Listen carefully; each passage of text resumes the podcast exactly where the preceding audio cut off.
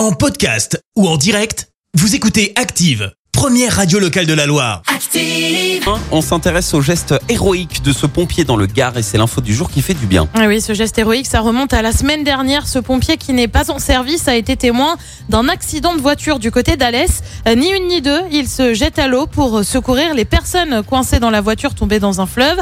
À bord, il y a une maman, mais aussi trois enfants euh, de 3, 13 et 15 ans. Le pompier a réussi à les sauver un par un avant que l'eau ne gagne complètement la voiture.